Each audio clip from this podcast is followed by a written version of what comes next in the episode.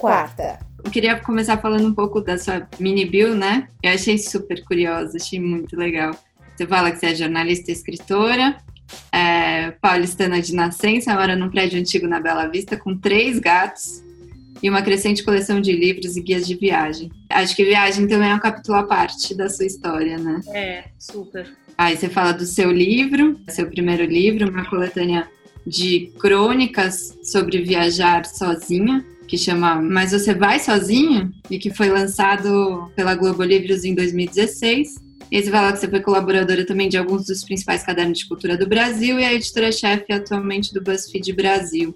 É... Tá tudo certo, menos a parte do prédio da Bela Vista que eu tinha que atualizar, porque depois disso eu já mudei de, de, Ixi. de casa e eu mudei para um prédio um pouco mais novinho, mas não muito, mas um pouco melhor. Mas ainda é na Bela Vista. Ainda na Bela Vista. Legal. Você fala do livro, né, de viajar sozinha. Hoje eu ouvi um podcast que é da Tatiana Vasconcelos. Menina, eu ouvi também, o Namorada. Eu tô adorando. E esse episódio tem entrevista com a Constanza Pascolato. A hora que eles falaram da Constanza Pascolato, eu tava lavando louça, meio deu um gritinho, assim. e a Constanza muito chique. Porque em Veneza eles pintavam as paredes de vermelho, pipi, popopó. Eu, tipo, nossa, que mulher chique, que absurdo. Exato. Aliás, Tatiana Vasconcelos vai ser uma das nossas próximas convidadas. Ah, Mas, fã dela. Eu, eu queria começar a nossa prosa aqui. É, eu li um texto seu recentemente, porque eu vou aniversariar já já, então eu tô meio sensível com essa questão de aniversário. É, escreveu uma carta para a Gaia lá de trás, a Gaia com 21 anos. Isso. E pensando nisso, o que, que, você falaria sobre a comunicação atual? Quais os spoilers você daria sobre mídia, comunicação conteúdo para esse jovem lá de trás ou até para esse jovem de 21 anos de hoje? Então, pensa que eu estava dando dica para a Gaia de 21 anos, é literalmente 21, eu tenho 43, né? Então é 20 anos atrás mesmo. E não tinha nenhum spoiler de, de mercado de trabalho que eu poderia dar, porque, enfim, o advento da internet, né? Adoro essa expressão. É muito surpreendente as coisas que, tipo, não daria para prever há 20 anos atrás, algo do tipo, aprende a trabalhar com TikTok, não teria nem como explicar. A única coisa que eu poderia falar que vale para 20 anos atrás e vale para os próximos 20, com toda certeza, é mantenha a capacidade de adaptação, acesa o tempo todo, porque as próximas mudanças de tecnologia que a gente vai ver, elas vão ser cada vez mais urgentes, cada vez mais velozes, elas nunca vão parar e elas nem sempre vêm para o bem também. Então, tá aí Facebook para provar. Eu acho Facebook uma coisa maléfica, é, mas é uma coisa imparável também. Então, como que se lida com isso? E por que maléfica? Porque o Facebook pintou como uma coisa que tipo que legal, vamos unir amigos, etc, etc, mas é uma das eu tô falando Facebook enquanto a companhia, isso inclui o WhatsApp e Instagram também ainda que em menor escala, mas é o principal agente da desinformação que a gente tem no mundo hoje e que é um problema para o qual eu, por exemplo, não sei qual é a solução. Precisamos de estudiosos, não eu mas é o principal agente de uma crise de informação que a gente vive que permeia absolutamente tudo o que está acontecendo, que é muito, muito, muito grave. É. O Twitter também, mas o Twitter é menor. O lance é que o Facebook é globalmente, em números, o Facebook é muito massivo, né? Então, quando eu falo que o Facebook é maléfico, também estou falando de outras redes sociais, mas o Facebook me engloba tudo isso. Mas a gente nem precisa entrar nesse assunto, porque eu posso ficar falando disso horas. É só que você perguntou por que, que eu acho maléfico, eu tô explicando. É, é, não, eu acho que a gente retoma esse assunto já já. Mas antes disso, pensando nessa sua trajetória, quais momentos que você considera os mais importantes dessa sua jornada? Então, eu nunca planejei. Isso é muito comum com pessoas da, da minha idade também, da minha geração. Eu, não, eu nunca planejei uma carreira não é que eu, até por questões tecnológicas que foram aparecendo, eu só fui me adaptando. Tipo, ah, tem isso aqui para fazer, agora tem isso aqui para fazer. Quando eu era adolescente, o meu, meu plano era ser repórter de cultura de jornal. Quando eu cheguei lá na frente, eu finalmente fui oferecida a vaga no caderno de cultura que eu gostaria, o salário não dava para aceitar, porque ele era muito baixo. Então, olha só como as coisas são. Minha trajetória é meio assim, Eu trabalhava com programação, aí eu criei um site de música em 1997. Alguns de vocês não eram nascidos. Uh, para falar sobre coisas que a gente gostava. Esse site durou 14 anos, se tornou uma empresa que eu tive com uma redação, com oito pessoas trabalhando. A gente teve patrocínio de grandes empresas, etc. Uma hora tudo deu errado, porque eu sou péssimo empresário e a gente meio quebrou. Nessa época eu fui convidada, por causa do meu trabalho escrevendo sobre música no site, eu fui convidada para integrar a equipe de VJs da MTV. Isso foi em 2010, que é uma coisa que eu só topei fazer porque eu precisava muito de um salário. precisava muito ter salário fixo, eu adoro salário. E o combinado que eu fiz com eles foi, tipo, tá, eu topo, mas eu quero fazer a programação musical do meu próprio programa, porque eu nunca tive uma, tipo, não tava no meu plano ser apresentadora de TV. Tenho isso, eu quero cuidar desse conteúdo como se ele fosse meu e não só ficar lendo texto para câmera. Ah, tudo bem.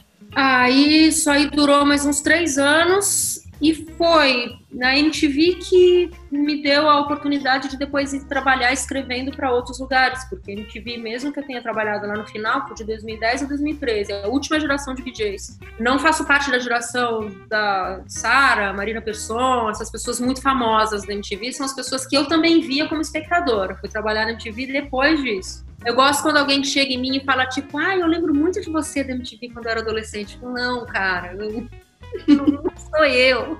Obrigada, mas não sou eu, eu fui depois. É, mas a MTV me deu a oportunidade de trabalhar escrevendo sobre música para vários veículos. Foi por causa da MTV que eu fui escrever, que eu fui escrever para Folha, para Elle, para revistas do grupo Abril na época. Enfim, abriu um caminho muito grande, mas é, já era nesse momento os veículos impressos já eram muito problemáticos enquanto fonte de receita e tal. Então eu também percebi que, tipo, caramba, vai ser muito difícil me sustentar aqui escrevendo frila para revista todo mês. O que eu vou fazer? Tem um momento muito importante que é eu aceitei um trabalho como frila para um site norte-americano de viagem chamado Matador Network, ainda está no, no ar. E rapidamente eu integrei a equipe fixa da Matador e comecei a trabalhar com eles. Eu trabalhei com eles durante três anos. E é por isso que eu comecei a escrever de viagem. Porque por causa do trabalho nesse site, eu comecei a receber convites para, tipo, ah, você não quer viajar para tal lugar para escrever sobre? Tipo, nossa. Que ótimo. Embora. Mas, de novo, era uma coisa que eu não poderia prever. Foi uma questão de aproveitar oportunidades. E aí apareceu coisas tipo: vamos passar um mês na Índia com tudo pago para escrever sobre hotéis Vamos. Ah, vamos para Portugal 20 dias para experimentar uns restaurantes. Nossa, vamos embora. Porque também é um momento do boom da indústria do turismo, principalmente uhum. online, assim. Então tinha muito conteúdo para fazer. Aí nessa época eu também montei meu blog, o gaiapassarelli.com, que é principalmente textos, textos e dicas de viagem. Mas isso também se mostrou insustentável, porque eu nunca consegui muito me estabelecer como blogueira de viagem, que era uma coisa meio complicada e eu também tinha, tem filho, né? Começou a rolar isso, tipo, tá, tenho filho, meu filho tá crescendo, por mais que eu tenha uma excelente relação com o pai dele, tá tudo bem quando eu não tô aqui, mas quão longe eu posso ficar do meu filho a maior parte do ano, porque eu tô viajando para os lugares sozinha. Uhum. Aí eu acabei meio tomando a decisão consciente de parar de viajar. Aí eu fiquei mais uns dois ou três anos frilando sobre viagem para vários veículos, viagem turismo, a própria Folha, Aí entrou um momento em que eu precisava ter um emprego das 9 às 5 de novo. Foi aí que eu fui parar no BuzzFeed. Isso qual ano? BuzzFeed eu tô desde o, de janeiro do ano passado. E como que foi é, é, esse pulo da internet para a TV? Porque daí você foi para frente das câmeras, né? É. Eu não tive nenhum treinamento, que depois eu entendi que é normal. Raros vídeos tiveram. Eu nunca fiquei muito confortável na frente de câmera, apesar de, tipo assim, tô conversando aqui com vocês tranquilo. Mas na câmera mesmo, na situação de estúdio, com cenário, com figurino, com diretor, com pessoas falando com você, eu achava muito, muito, muito difícil, muito estressante. E depois eu precisava ver minha imagem na câmera para ver o programa e eu detestava, achava tudo uhum. errado. Então foram três anos meio duros, assim. O que foi legal, foi muito bom, muito benéfico dessa experiência foi eu estava vindo de um, de um período de 14 anos à frente de um website completamente nichado, sabe? Falando com música eletrônica e alternativa no Brasil, e achando que aquilo era o mundo, que todo mundo estava entendendo o que eu estava falando. Na hora que você vai para frente da TV e a MTV era TV aberta, tipo, não, a galera não está entendendo nada do que eu tô falando. Eles não estão entendendo, eles não se importam. Sabe, não adianta eu ficar aqui falando de banda que faz videoclipe de música experimental de oito minutos. A galera quer saber do Maroon 5, que é uma banda que eu não conheço, pelo visto eu vou precisar conhecer. Então eu precisei me interar. No final foi muito bom, acho que para eu descer do meu pedestal de crítica musical arrogante um pouco, que ah, só o que eu gosto é bom, vocês não sabem nada. E para aprender a me comunicar com uma audiência mais ampla, porque isso foi muito útil depois quando eu fui escrever para a Folha, por exemplo, que é o maior jornal do país. Sabe? Não adianta eu escrever para a Folha falando sobre o lado B de disco do Bowie dos anos 70. Eu, na Folha eu fui escrever sobre Justin Timberlake, sobre coisas enormes. E quando você vai para a Folha e começa a escrever para o público grande, que era essa audiência de massa, já que a MTV era um canal aberto, você vai para a Folha e tem que lidar com públicos que não são nichados como você lidava com, com o site, você começa a entender que você tem que escrever de forma diferente também? Tem que escrever de forma diferente. Eu dei muita sorte na Folha de pegar um editor que trabalhava lá na época, o Rodrigo Levino, que depois saiu, que foi muito gentil e muito atencioso com os meus textos. Assim, isso não acontece sempre. Uh, às vezes o teu texto vai bater e por ser essa, esse estresse de redação, todos os dias, né? Uma coisa que não para e que tem que ser muito rápida, pode acontecer do tipo, bicho, isso aqui não tá bom o suficiente. Corta, toca pra próxima. E o Rodrigo era muito paciente comigo de não, vem cá, vamos melhorar esse texto, faz isso, faz aquilo. Acabava sempre dando certo. Mas tem a questão de como escrever para uma audiência mais ampla, né? De uma forma que não seja muito labiríntica, que as pessoas entendam o que você está querendo falar, que é o jeito que eu gosto de escrever. As coisas que eu escrevo até hoje tanto as crônicas que estão no meu livro, que é de 2016, quanto crônicas que eu estou escrevendo no Medium, hoje eu publico uma por semana, tem isso. Eu quero que as pessoas entendam o que eu estou falando. Eu não quero que seja muito doido, muito metafórico, muito subjetivo. Mas também tem um tipo de conteúdo que você tem que selecionar. Que informação que se eu vou, sei lá, eu fui cobrir para a Folha a abertura da exposição do David Bowie em Londres, aquela David Bowie, isso que veio para o Brasil também. Uhum. Fui a única repórter brasileira convidada a cobrir a abertura da exposição lá em Londres. Eu adoro Bowie, eu fiquei tipo, puta, me sentindo pra caramba. E como pessoa muito fã do Bowie, eu tenho todos os discos dele, já li cinco biografias dele, eu sou capaz de ter uma conversa de igual para igual com qualquer pessoa sobre David Bowie durante horas. Mas, tipo, tá, daí eu tenho todo esse conteúdo. O que disso que interessa pro leitor da Ilustrada? Tá? Interessa pro leitor da Ilustrada uma anedota super misteriosa ali sobre uma coisa que aconteceu com o Bowie no começo dos anos 70? Talvez não. Talvez ele queira saber, sim, o que, que é aquela roupa que está exposta no começo da, do museu, que eu sei o que é, mas nem uhum. todo mundo sabe, porque as pessoas não têm obrigação de saber. Então, é. enfim, foi um exercício muito bom de ter que aprender essas coisas, assim. É, eu estava falando isso ontem com um jornalista, que é o Fábio Serapião, que ele cobre Polícia Federal. Ele estava falando o quanto é difícil você se especializar num assunto e aí na hora de escrever ter que se colocar no lugar do leitor ou quando é um, um, um meio de comunicação audiovisual do espectador, para passar para ele a mensagem que ele quer, que ele quer ler, quer ser atraído por isso e que muitas vezes você já sabe aquilo e acha que aquilo não é tão importante assim tentar fazer esse equilíbrio, né?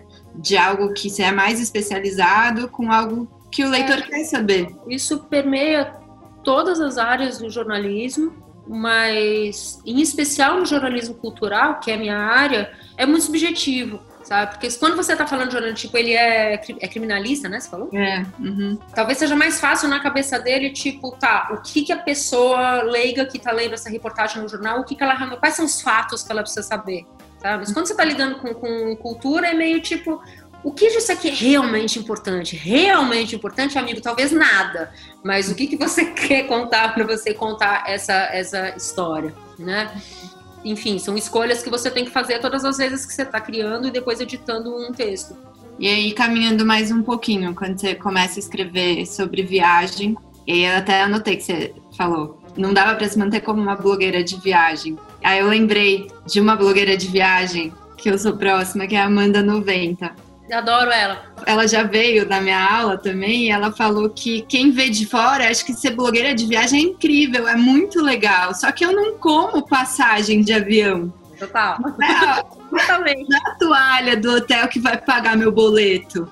Então tem esses perrengues também, né? Porque todo mundo acha que é incrível ir lá conhecer uma praia, mas e o bastidor disso? e é incrível. Pô, é uma profissão super privilegiada, sério. Assim, eu fiz viagens, eu conheci lugares que nem imaginava. Eu fui, eu fui conhecer Ruína Maia no interior da Guatemala, num dia que só tinha eu e uns macacos no Parque Nacional. Mas as pessoas estavam me acompanhando. Eu fui para o interior da África do Sul ver elefante de perto. Tipo, várias coisas incríveis que não teriam rolado se eu não tivesse passado por esse momento aí. Mas é isso. Como que transforma isso em dinheiro? Sabe? Uhum. O, o jeito Talvez isso não seja verdade mais, porque eu já saí desse mercado faz um tempo, mas o jeito de você transformar esse dinheiro é você criar produtos. Por isso que eu lancei livro. A Amanda lançou livro também. Uhum. É, eu tenho amigas blogueiras de viagem, tipo a Nath do Sunday Cooks, é, eles vendem pacotes de viagem.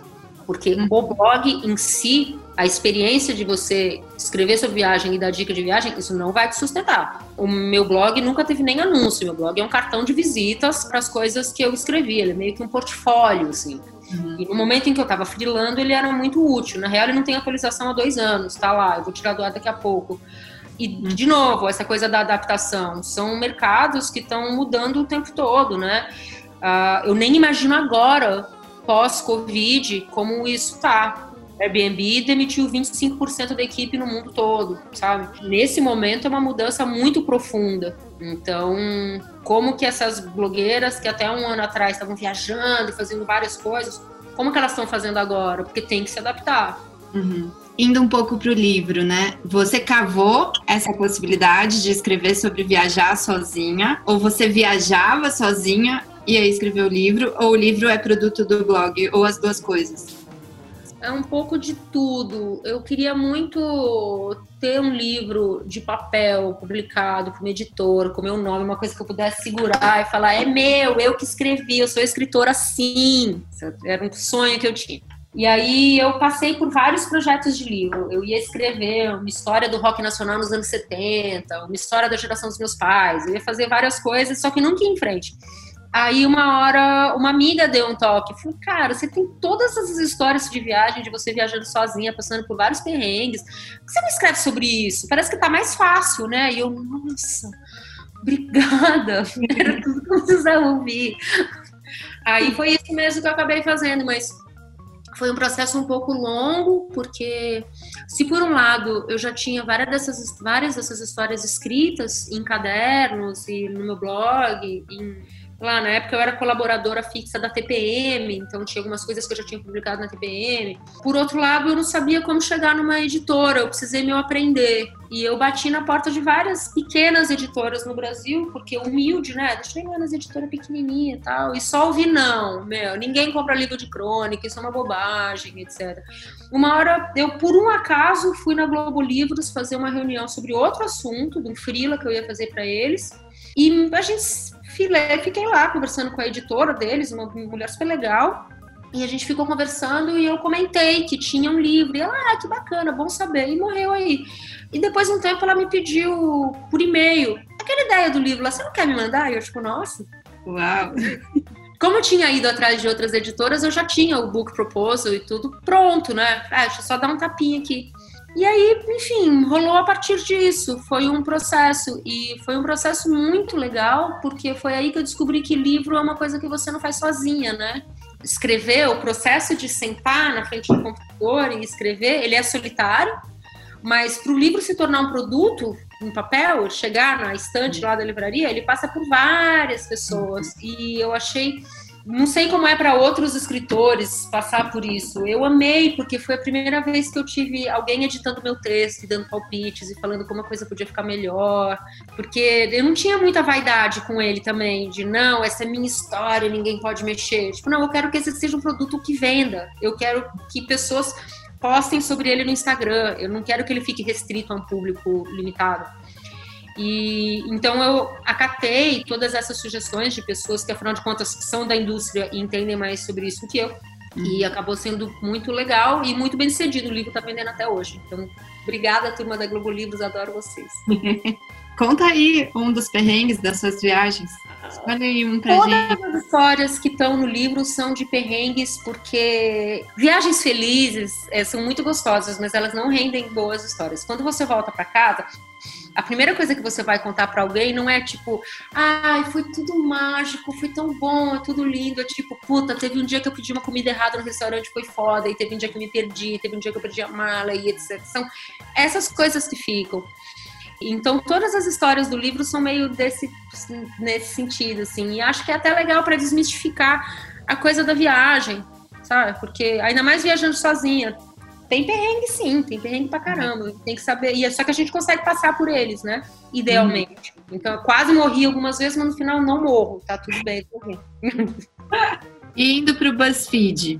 Uhum. Fala um pouco do, seu trabalho no BuzzFeed, como que é, como funciona o seu processo de criação lá, como, como é seu dia a dia. Amo a pergunta do processo de criação, porque parece que a gente tem um processo de criação muito É, teste de hoje. Você vai ser o corpo de um Simpsons e a cabeça de outros Simpsons.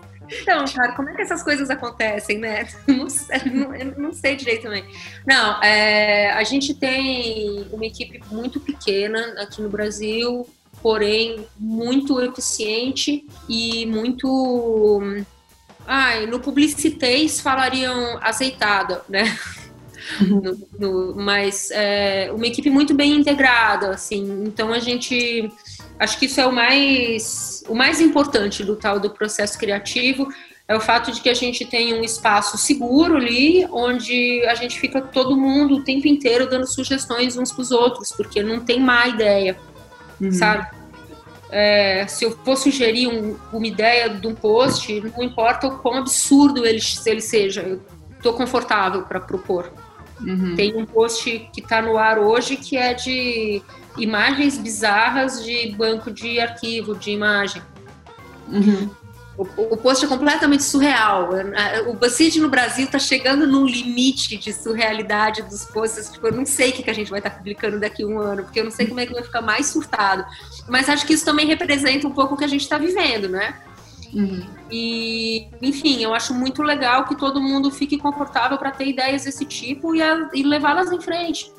Então, o processo, o tal do processo criativo é basicamente isso, um espaço seguro onde a gente pode propor ideias por mais malucas que sejam. E às vezes a gente pode criticar essas ideias também, tipo, cara, isso aqui não vai funcionar muito por causa de XYZ.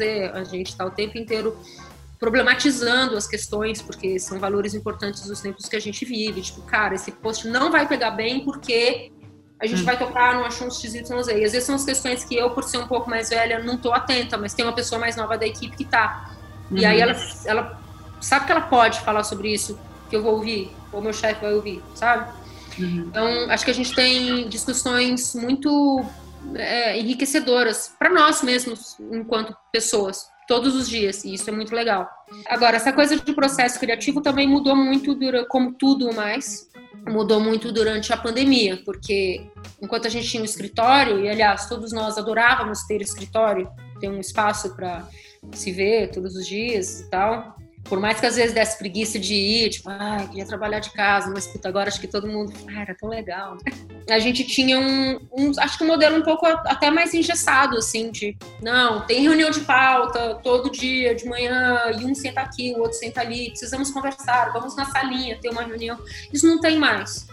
E no caso do BuzzFeed, eu não sei se vai voltar a ter, do BuzzFeed global. Como várias empresas de tecnologia, tem ficado claro que o espaço físico não é a coisa mais importante, sabe? De novo, a tal da adaptação. A gente se adaptou. No nosso caso, a gente se adaptou muito rápido e muito bem. Tem coisas a melhorar ainda, mas o nosso processo de trabalho a gente conseguiu adaptar rapidamente por causa de ferramentas que a gente tem hoje. A gente usa Slack, tá ali em contato o tempo todo. Somos pessoas sensatas que não ficam enchendo o saco do coleguinha 10 para meia-noite da sexta-feira mandando mensagem no WhatsApp, então a coisa funciona bem. Eu acho que o que a gente está vivendo agora vai durar um tempo, então acho que daqui cinco meses eu vou estar falando sobre esse processo, talvez de outra forma que agora não consigo nem enxergar. Uma coisa muito importante disso é trabalhamos com pessoas que respeitam o espaço do outro. Então, a gente tem um horário de trabalho que é ali da, por volta das 10 até por volta das 7 um trabalho de fim de semana. Então, isso ajuda muito para a gente conseguir fazer a transição para um espaço de trabalho virtual. Se fôssemos uma equipe talvez muito grande ou com integrantes que não respeitam esse espaço e fica ali, tipo, fim de semana, sábado, três da tarde, mandando mensagem, talvez isso fosse mais difícil. E, e você foi para meio de paraquedas no BuzzFeed? Não, eu corri, eu soube que tinha uma vaga, eu vi no Twitter da Manu Bahrein, que é a fundadora do BuzzFeed aqui no Brasil, eu enchi muito o saco dela. eu tava querendo, eu tava precisando muito, foi um, uma decisão consciente, assim, eu tava procurando um emprego, um emprego das nove às seis, todos os dias, segunda a sexta. Eu vi a vaga, eu escrevi para ela na hora, enchi o saco dela para eu ir fazer uma entrevista e depois enchi o saco dela para ser aceita na entrevista e eu comecei, mas eu trabalhava no BuzzFeed numa outra área. E depois a Clarissa Passos, que é uma pessoa que eu adoro, que era editora, ela saiu e eu de novo entrei nesse modo de encher o saco em quem estava ali na chefia para eu ser a próxima editora. E aí, tô falando isso porque assim, não é que foi um golpe de sorte. Eu tava lá e alguém chegou na minha mesa e tipo, oh, você não quer ser aqui editora-chefe? Tipo, não, eu vi a oportunidade e corri muito atrás nessa hora contou muito a meu favor o fato de que, tipo, olha, eu já trabalhei muito com site, eu já trabalhei com TV, eu já trabalhei com impresso, estou na internet desde 97, acho que eu tenho algo a acrescentar. Uhum. Mas não foi de paraquedas, não, eu realmente quis estar aqui. E atravessando um momento duro agora, né? Muito difícil, assim, para empresas de tecnologia como um todo. A gente está vendo uma transformação muito profunda, principalmente também no sentido do que, que os leitores querem em tempos pandêmicos, mas em como se faz dinheiro, que é uma coisa, afinal de contas, essencial. E essas respostas não estão dadas, né? Tipo, ah, galera, agora vai funcionar assim, ó. Não, é descobrir todos os dias e às vezes não dá certo. Tem uma pergunta do professor Eric Messa, aqui que ele é coordenador do curso de publicidade da FAP, e ele pergunta o seguinte: no momento de contratação de um novo profissional para trabalhar no BuzzFeed, além, claro, de dominar aquilo que o cargo exige, quais são as habilidades ou qual é o perfil de profissional que você vê como importantes barra necessários, além também da adaptabilidade que o profissional tem que ter? Não estamos contratando no momento, infelizmente, mas espero que em breve. É, se fosse contratar alguém no BuzzFeed hoje, o que, que eu estaria buscando? Alguém que está mais inteirado do que eu com novas tecnologias, só com tecnologias vigentes agora. Então, alguém que domina TikTok, que domina Twitch. Como eu falei, a gente tem uma equipe pequena, então precisa ser alguém que vá trazer referências que as pessoas que estão no BuzzFeed já não têm. Uhum. Sabe? Então, que acrescente. E, assim, é muito bom que a pessoa seja capaz, e isso acho que é uma característica grande do profissional dos nossos tempos, que o profissional seja capaz de desempenhar várias funções. Então precisa ser alguém capaz de organizar seu próprio tempo. A gente, a gente fala muito sobre skills do tipo, ah, sei mexer com tal ferramenta, tá, mas você sabe organizar seu próprio tempo, isso é super importante, tá? Você sabe se comunicar bem com as pessoas ao seu redor, isso é super importante, sempre vai ser.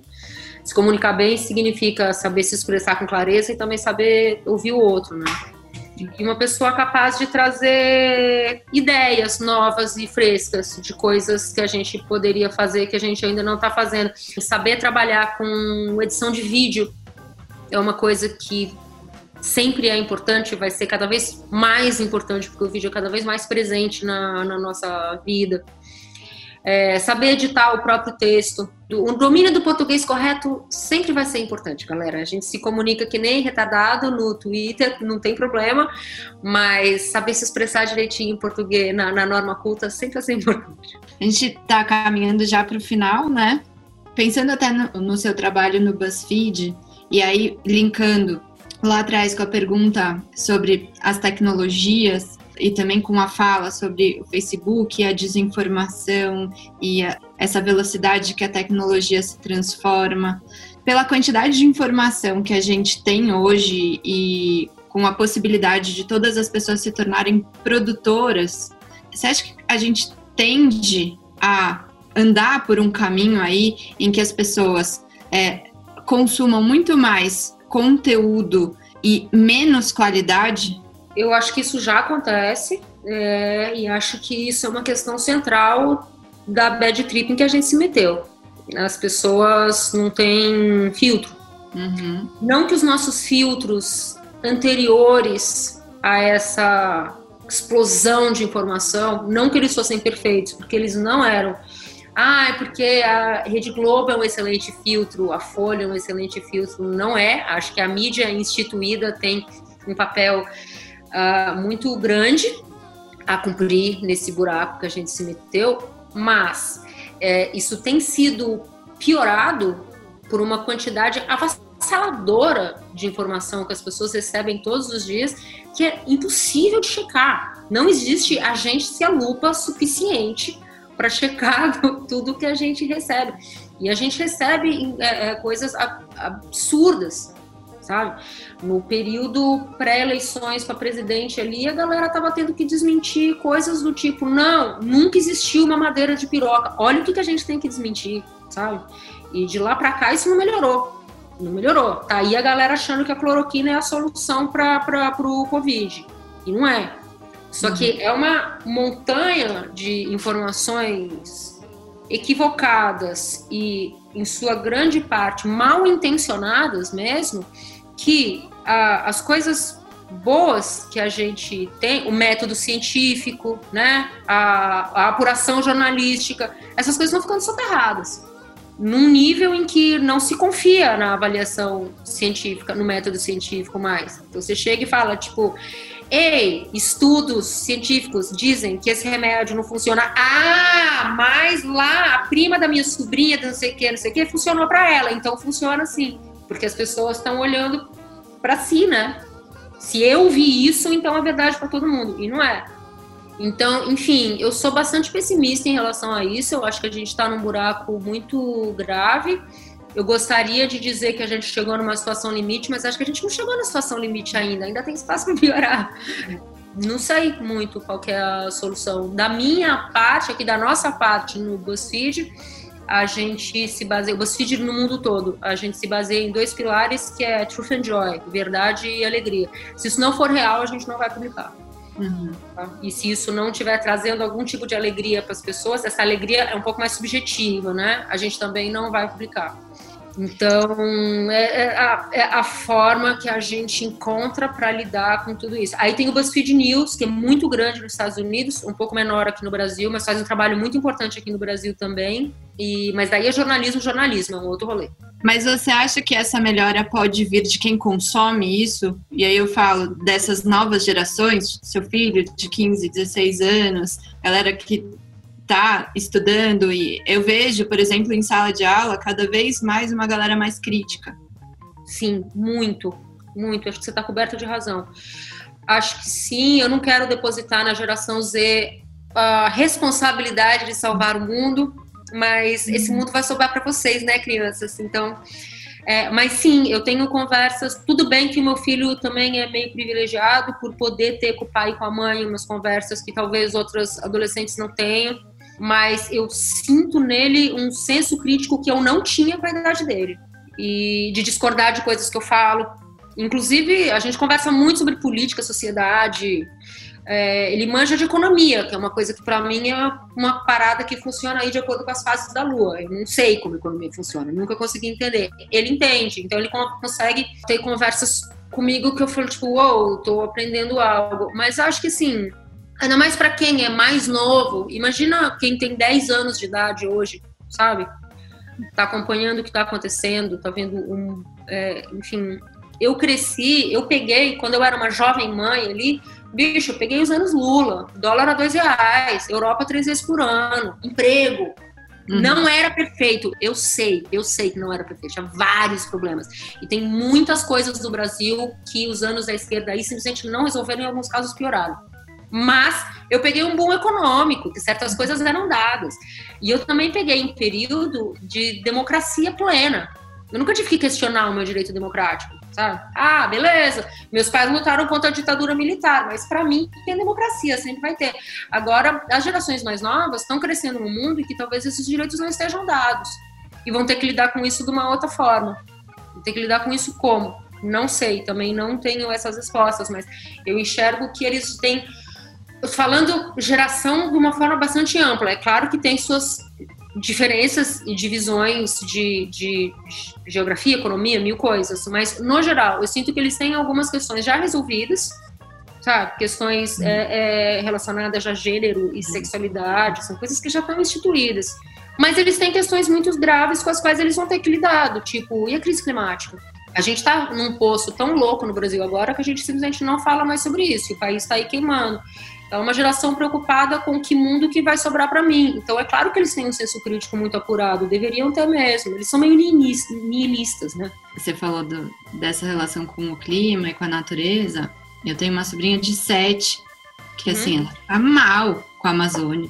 Ela fica mal com o lixo que as pessoas jogam na rua, com sofrimento dos animais. É uma coisa que eu, com sete anos, não lembro de ter é, eu, com sete anos, eu ainda jogava lixo pela janela do carro. Eu tive que aprender que não era correto. Uhum. Eu aprendi na escola que não uhum. era certo. Mas é porque, assim, galera, até um dado momento. A gente não usava cinto de segurança. Fumava ah. várias coisas loucas no, do passado. Então a gente, a gente teve que aprender essas coisas. O meu filho faz parte de uma geração que tem isso como normal. Inclusive, ele é louco para sair de São Paulo, não gosta da cidade, não gosta da vida da cidade, entende a cidade como um meio de vida que, que, não, que não se sustenta. Não estou falando sustentável como palavra bonita do marketing, mas é literalmente insustentável. A gente não consegue produzir energia e produtos e capital suficiente para que isso se sustente num longo prazo. Isso aqui vai deixar de existir. Uhum acho eu. Talvez devesse deixar de existir, não sei. Mas, enfim, adaptações, né? Com certeza. Acabou! Nosso tempo acabou. acabou é... rápido. Realmente passa rápido. Gente, me sigam no, me sigam no Instagram, arroba Gaia Passarelli, no Twitter também, mas no Twitter eu sou ainda mais mal-humorada que aqui, então não liguem. E leiam minhas crônicas no Medium, é, medium.com.br Gaia Passarelli. É, no Instagram confesso que você é um pouco. Um pouco? Namorada. Namorada.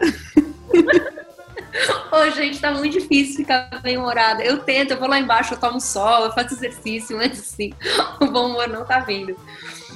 E a gente te espera lá na FAAP, quando a gente puder voltar. Eu dou umas, umas oficinas de criação literária de vez em quando também. A gente pode falar disso para a FAAP. Ah, obrigada, obrigada pela presença. Gente. Até logo. Beijo para todo obrigada, mundo. Obrigada, gente.